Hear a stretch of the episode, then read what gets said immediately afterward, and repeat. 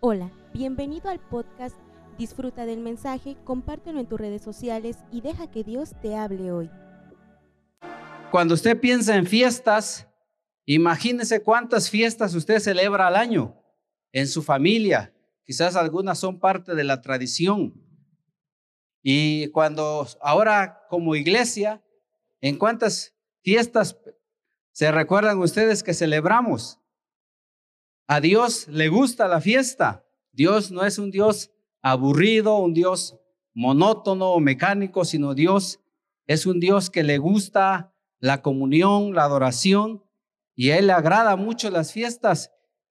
Fíjense que hasta Él convocaba siete veces, tenían siete fiestas anuales en el calendario judío. Dentro de las más importantes tenemos la fiesta de la Pascua, la fiesta de Pentecostés y la fiesta del tabernáculos. El día de hoy vamos a estar estudiando tres fiestas como tipos de la obra de Cristo y que se cumplieron en el Nuevo Testamento. Por eso la propuesta que les traigo es, al conocer los tipos de la obra de Cristo, podemos pedir el bautismo en el Espíritu Santo y obtener una abundante cosecha de almas. Amén. Vamos a estudiar entonces acá en Levítico, Levítico capítulo 23 de los versículos 4 al 5. ¿Están conmigo? Acompáñenme a leer allá. Amén. ¿Cuántos dicen amén? Somos un pueblo pentecostal. Amén. Los saludo con el saludo pentecostal a su nombre y a sus hijos. La victoria, amén. No somos de otra denominación en la que están así todos apagados, todos este, serios. No, amén. Somos un pueblo gozoso en Cristo, amén. Entonces lea conmigo, dice, estas son las fiestas solemnes de Jehová, las convocaciones santas a las cuales convocaréis en sus tiempos. Dice, en el mes primero a los catorce del mes, entre las dos tardes, Pascua es de Jehová. Entonces aquí encontramos la primera fiesta que celebraban, que había sido instituido por Dios, que es la fiesta de la Pascua. Y las instrucciones o el orden de esta fiesta la podemos encontrar en Éxodo capítulo 12. Usted la puede ver ahí. Dice que Dios había dicho que el padre de familia debería de apartar un cordero. Tenía que apartar unos días antes un cordero para ser sacrificado. Y una vez que sacrificaban al primer cordero, sonaban las trompetas y entonaban himnos. Esos himnos están registrados en la Biblia, en los Salmos del 113 al 118. Y una vez que sacrificaban ese cordero, untaban la sangre en los marcos de las puertas de su casa para evitar la visita del ángel exterminador. Y ese cordero lo comían asado al fuego. Tenían que consumir todo. No debería de haber quedado nada. Y lo, también lo acompañaban con panes sin levadura y hierbas amargas. Pero ese cordero simbolizaba o daba testimonio de que ellos deberían de haber muerto, o sea, los judíos deberían de haber muerto los primogénitos y en lugar de ellos, ¿sí? Y esto les daba testimonio de que ellos eran libertados de la esclavitud y de la muerte. Amén. Entonces vamos a ver ahora en el Nuevo Testamento cómo es que eso se cumplió. Vamos, acompáñeme a Primera de Corintios capítulo 5. También vemos que Jesús en Lucas 22, él vemos que celebró la Pascua con, con sus discípulos, utilizando el pan que simbolizaba su cuerpo y el jugo de la vid que representaba su sangre, que era derramada para remisión de los pecados. Y también nos enseña esta fiesta de la Pascua de que Cristo fue preordenado desde antes de la fundación del mundo para que fuésemos rescatados de nuestra vana manera de vivir. Y dice que nos rescató no con oro o plata, sino con la sangre preciosa de un cordero sin mancha y sin contaminación. Amén. Pero esa sangre es suficiente para la salvación de toda la humanidad, pero solamente se hace eficaz en aquella persona que confiesa a Jesucristo como su Señor y que lo, lo cree, lo cree porque dice en Apocalipsis, y ellos le han vencido, ahí está hablando de los creyentes, y ellos le han vencido por medio de la sangre del cordero, por la palabra del testimonio, y menospreciaron sus vidas hasta la muerte. Entonces, también les decía que Jesús les estaba explicando a sus discípulos que el antiguo pacto estaba por fenecer, estaba por terminar todo el sistema de sacrificios y ceremonias que hacían antes, porque en ese momento él comió la Pascua con ellos, pero les estaba diciendo que con los elementos que, estaba, que estaban participando en esa cena pascual representaban su vida, su cuerpo y su sangre. Entonces, por ello, nosotros ya no celebramos la Pascua, mucho menos lo deberíamos de celebrar porque no somos judíos. Pero nuestra Pascua es Cristo, amén. Eso dice en Primera de Corintios, ahora sí, leemos en Primera de Corintios capítulo 5, 5, verso 7. Dice, limpiaos pues de la vieja levadura para que seáis nueva masa sin levadura como sois, porque nuestra Pascua, que es Cristo, ya fue sacrificada por nosotros. Amén. Entonces la vieja levadura representa el pecado. Cuando Juan el Bautista vio a Jesús, dijo, he aquí el Cordero de Dios que quita el pecado del mundo. ¿Cuántos de aquí hemos sido libertados de esa esclavitud del pecado? Amén. Pero además también somos libertados del dominio del diablo. Vamos a ver en Colosenses capítulo 1. Encontramos esta cita en Colosenses capítulo 1, versos 2, 12 al 14.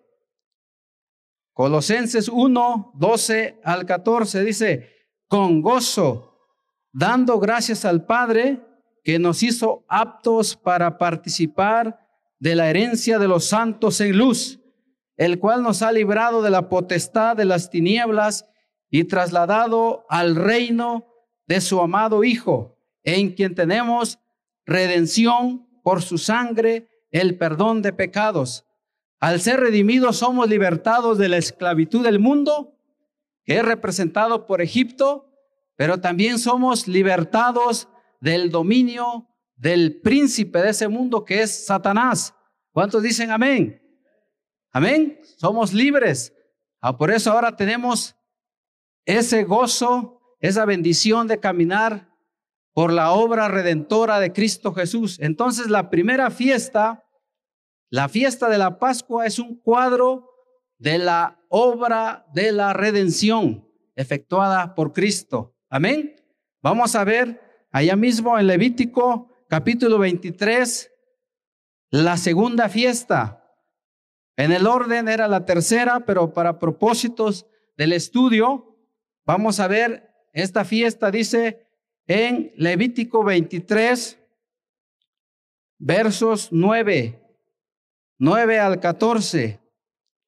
Dice, y habló Jehová a Moisés diciendo, habla a los hijos de Israel y diles, cuando hayas entrado en la tierra que yo os doy y seguéis su mies, traeréis al sacerdote una gavilla por primicia de los primeros frutos de vuestra tierra. Y el sacerdote mecerá la gavilla delante de Jehová para que seáis aceptos el día siguiente del día de reposo, la mecerá. Y el día que ofrezcáis la gavilla, ofreceréis un cordero de un año sin defecto en holocausto a Jehová. Su ofrenda será dos décimas de efa de flor de harina amasada con aceite, ofrenda encendida a Jehová en olor gratísimo. No comeréis pan, ni grano tostado, ni espiga fresca, hasta este mismo día, hasta que hayáis ofrecido la ofrenda de vuestro Dios. Estatuto perpetuo es por vuestras edades, en donde quiera que habitéis. Entonces aquí encontramos las, la fiesta llamada la fiesta de las primicias. Y tenían que llevar una espiga que contenía el, grano, dicen que era de cebada, porque es las primeras cosechas que levantaban, y el sacerdote la tenía que trillar, aventar y machacar. Esto habla de los sufrimientos que Cristo obtuvo en la cruz del Calvario. Pero mayormente esta ofrenda de las primicias viene, es que eran las primeras. Al entregarlas, estaban consagrando toda su cosecha. Toda toda la demás cosecha, esta ya las empezaron a celebrar los judíos cuando entraron en la tierra prometida. Entonces estaban reconociendo que Dios es el dueño de todo y lo estaban consagrando y apunta o tipifica la obra de Cristo en la resurrección. Vamos a ver en Primera de Corintios capítulo 15 versículos 20 al 23. Amén, ¿está conmigo? Dice, mas ahora Cristo ha resucitado de los muertos, primicias de los que durmieron es hecho. Porque en cuanto la muerte entró por un hombre, también por un hombre la resurrección de los muertos. Porque así como en Adán todos mueren, también en Cristo todos serán vivificados, pero cada uno en su debido orden. Cristo, las primicias, luego los que son de Cristo en su venida. Esto nos habla de que Cristo se levantó de la tumba. Cristo venció a la muerte. Por medio de su muerte, le quitó al diablo el imperio de la muerte que tenía sobre la humanidad y que todos estábamos condenados a morir eternamente. Pero ahora tenemos en Cristo la esperanza de la resurrección. ¿Cuántos dicen amén? Aleluya, amén, gloria a Dios. Entonces esto, la fiesta de las primicias es el segundo tipo y es un cuadro de la, la resurrección de Cristo. Amén. Vamos a ver la tercera fiesta, que es el tercer tipo. Regresamos a Levítico capítulo 23 y leemos los versos 15 al 17. Y dice, y contaréis desde el día que sigue al día de reposo, desde el día que ofrecisteis la gavilla de la ofrenda mecida, siete semanas cumplidas serán. Hasta el día siguiente del séptimo día de reposo, contaréis cincuenta días. Entonces ofreceréis el nuevo grano a Jehová. De vuestras habitaciones traeréis dos panes para ofrenda mecida, que serán de dos décimas de efa de flor de harina, cocidos con levadura como primicias para Jehová. La fiesta de la Pascua la celebraban aproximadamente en el mes de marzo o abril. Pero esta fiesta de las semanas era celebrada en verano. Estamos hablando en el mes de, del junio. ¿sí? Y se le conocía como la fiesta de las semanas porque era desde la Pascua de Resurrección hasta este momento ya habían transcurrido siete semanas completas. ¿Cuántos días son? Son 49. Más un día más son 50. 50 quiere decir es quincuagésimo en el orden, pero quiere decir Pentecostés. Por eso esta fiesta apunta al día de Pentecostés. y es el tercer tipo. Amén. Vamos a ver lo que se cumplió en el Nuevo Testamento. Acompáñenme en el libro de los Hechos. Amén. ¿Están conmigo en Hechos 2? 2. Dice, cuando llegó el día de Pentecostés, estaban todos unánimes juntos. ¿Quiénes estaban en ese momento en el aposento alto? Estaban todos los discípulos. Así les había Jesús instruido. A ellos les dijo, no se vayan, no se vayan de Jerusalén, esperen el cumplimiento de la promesa del Padre. Eso lo leemos en 1, Hechos 1, 4 al 5. Jesús ya había resucitado, se les apareció a muchos discípulos, ya estaban, durante 40 días estuvo Jesús apareciéndole a muchos y a más de 500, dice. Pero después les dijo, cuando ya les habla en este momento, le dice, no se vayan. Dice en el 4, y estando juntos les mandó que no se fueran de Jerusalén, sino que esperasen la promesa del Padre, la cual les dijo, oísteis de mí, porque Juan ciertamente bautizó con agua, mas vosotros seréis bautizados con el Espíritu Santo dentro de no muchos días.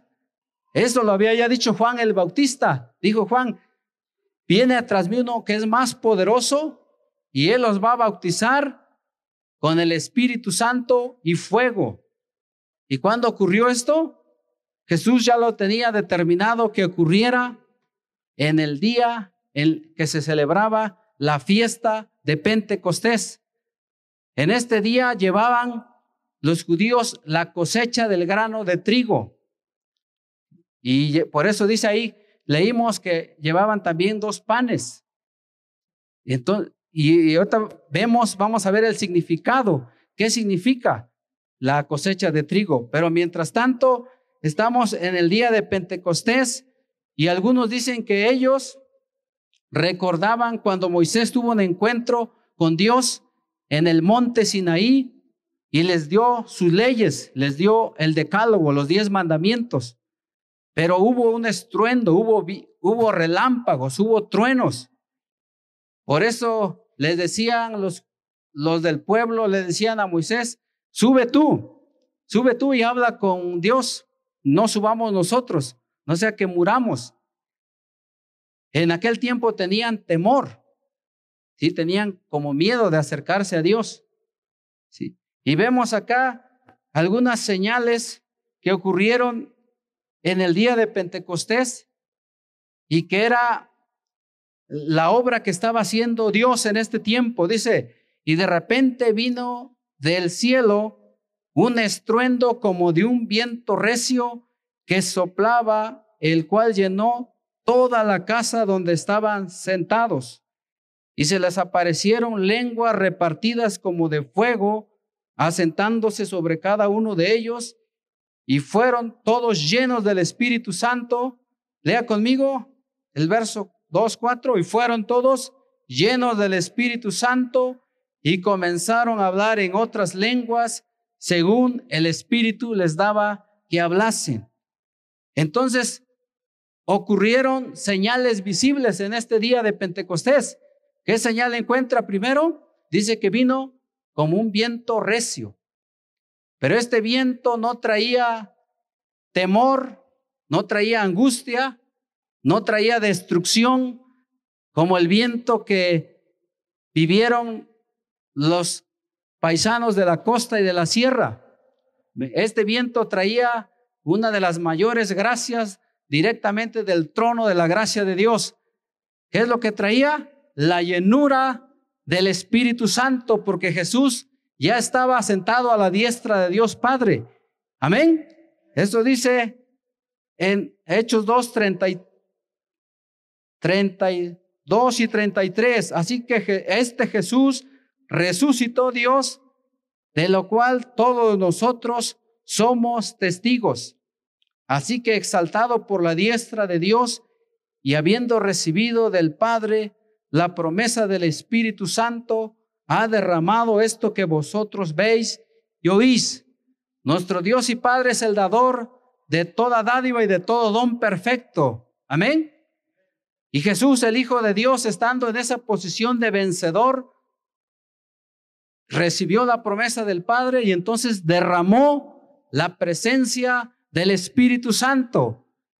En el Antiguo Testamento el Espíritu Santo descendía sobre las personas y los capacitaba para una obra especial, pero después se iba. Pero desde este momento, en el día de Pentecostés, vino el derramamiento, el descendimiento del Espíritu Santo y llegó a morar permanentemente con los creyentes y en los creyentes. Amén.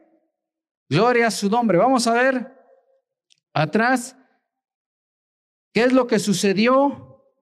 Dice que comenzaron a hablar en otras lenguas, es decir, empezaron a hablar en otros idiomas de toda la gente que estaba reunida, porque acordémonos que era un tiempo de fiesta y entonces estaban de, diferentes lugares y les empezaron a testificar de Jesucristo, les empezaron a testificar del Evangelio, de las buenas noticias, porque dice que les estaban hablando las maravillas. Amén. Y algunos no entendían, por eso se burlaban de ellos y decían, creo que están ebrios. Pero en eso se levanta Pedro. Pedro eh, es transformado por Dios, por el Espíritu Santo. Lo que dice en Hechos 1.8, pero recibiréis poder cuando haya venido sobre vosotros el Espíritu Santo y me seréis testigos en Jerusalén, en toda Judea, en Samaria y hasta lo último de la tierra. Pedro era el que lideraba la reunión, las reuniones de oración, y pidió la sabiduría para elegir al sucesor de Judas, el que los traicionó, y emplearon ahí un método de la suerte, pero después ya nos y oraron a Dios, pero desde entonces nosotros ya no nos debemos, debemos de dirigir por la suerte, porque ahora ya tenemos la palabra de Dios y tenemos al Espíritu Santo, amén. Y entonces Veamos lo que hizo en Pedro. Dice entonces 2.14, dice entonces Pedro, poniéndose en pie con los once, alzó la voz y les habló diciendo, varones judíos y todos los que habitáis en Jerusalén, esto sea notorio y oíd mis palabras, porque estos no están ebrios como vosotros suponéis, puesto que es la hora tercera del día. Mas esto es lo dicho por el profeta Joel, y en los postreros días, dice Dios, derramaré de mi espíritu sobre toda carne, y vuestros hijos y vuestras hijas profetizarán. Vuestros jóvenes verán visiones, y vuestros ancianos soñarán sueños. Desierto y desierto sobre mis siervos y sobre mis siervas en aquellos días derramaré mi espíritu y profetizarán. Es la obra que hace el Espíritu Santo en aquel que es lleno del Espíritu Santo. Va a profetizar. ¿Qué quiere decir? Va a predicar de Cristo. Esto hizo, esta obra la hizo en Pedro. Recordémonos que Pedro había negado a Cristo. Era muy impulsivo, muy temperamental, era sanguíneo. Entonces él, cuando vio a Jesús en el mar, le decía, si eres tú, mándame a traer. Entonces era muy atrevido, muy impulsivo. Pero para este momento Pedro ya es transformado, porque ya no negó a Jesús, era un hombre inculto, era pescador, pero se levanta y delante de toda una multitud empieza a predicar. Eso es lo que hace el Espíritu Santo en la vida de toda aquella persona cuando viene y lo capacita para hablar en otras lenguas y le da el poder para testificar de Cristo. Amén. No se va a avergonzar, no se va a intimidar.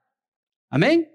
E, eso es lo que hace el Espíritu Santo, porque dice que de ahí les empezó a predicar acerca de la muerte y de la resurrección de Cristo. Y vamos a ver qué es lo que ocurrió ante la audiencia en el versículo 37.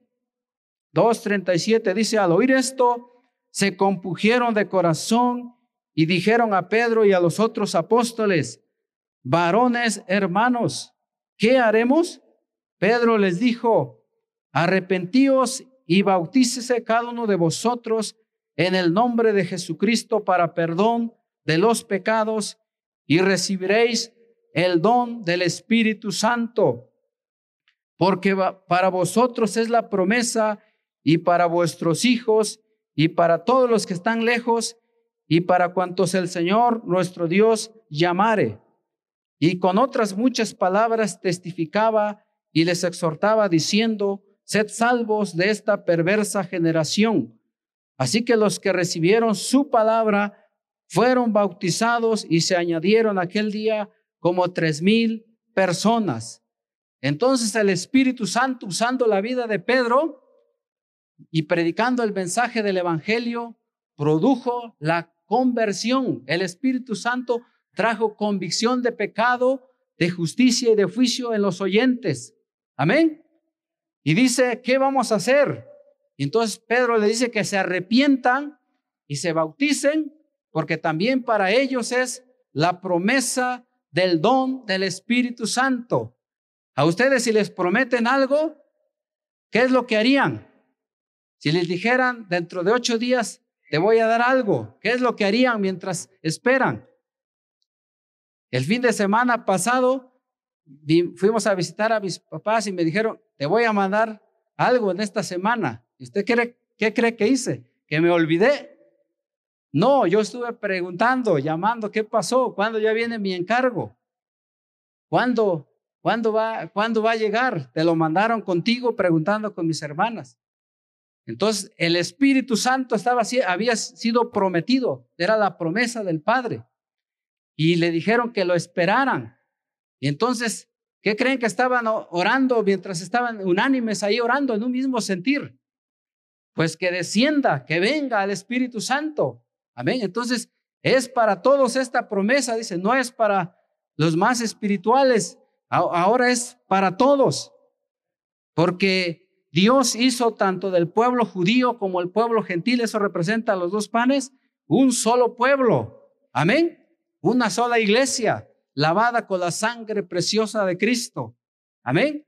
Por eso aquí tenemos, dice, que fueron añadidos y aquí se, eh, se levanta una gran cosecha. La cosecha que se estaba realizando en ese tiempo de trigo y que tenían que llevar a ante, el, ante Dios como ofrenda representa esta cosecha de almas. Para nosotros, así debería ser celebrar el día de Pentecostés. Deberíamos de traer un alma a los pies de Cristo, amén, y, y dar testimonio a otros de lo que Cristo ha hecho en nuestras vidas. Amén. ¿Cuántos dicen amén? Y esta palabra de ser lleno del Espíritu Santo se ha cumplido a lo largo de la historia.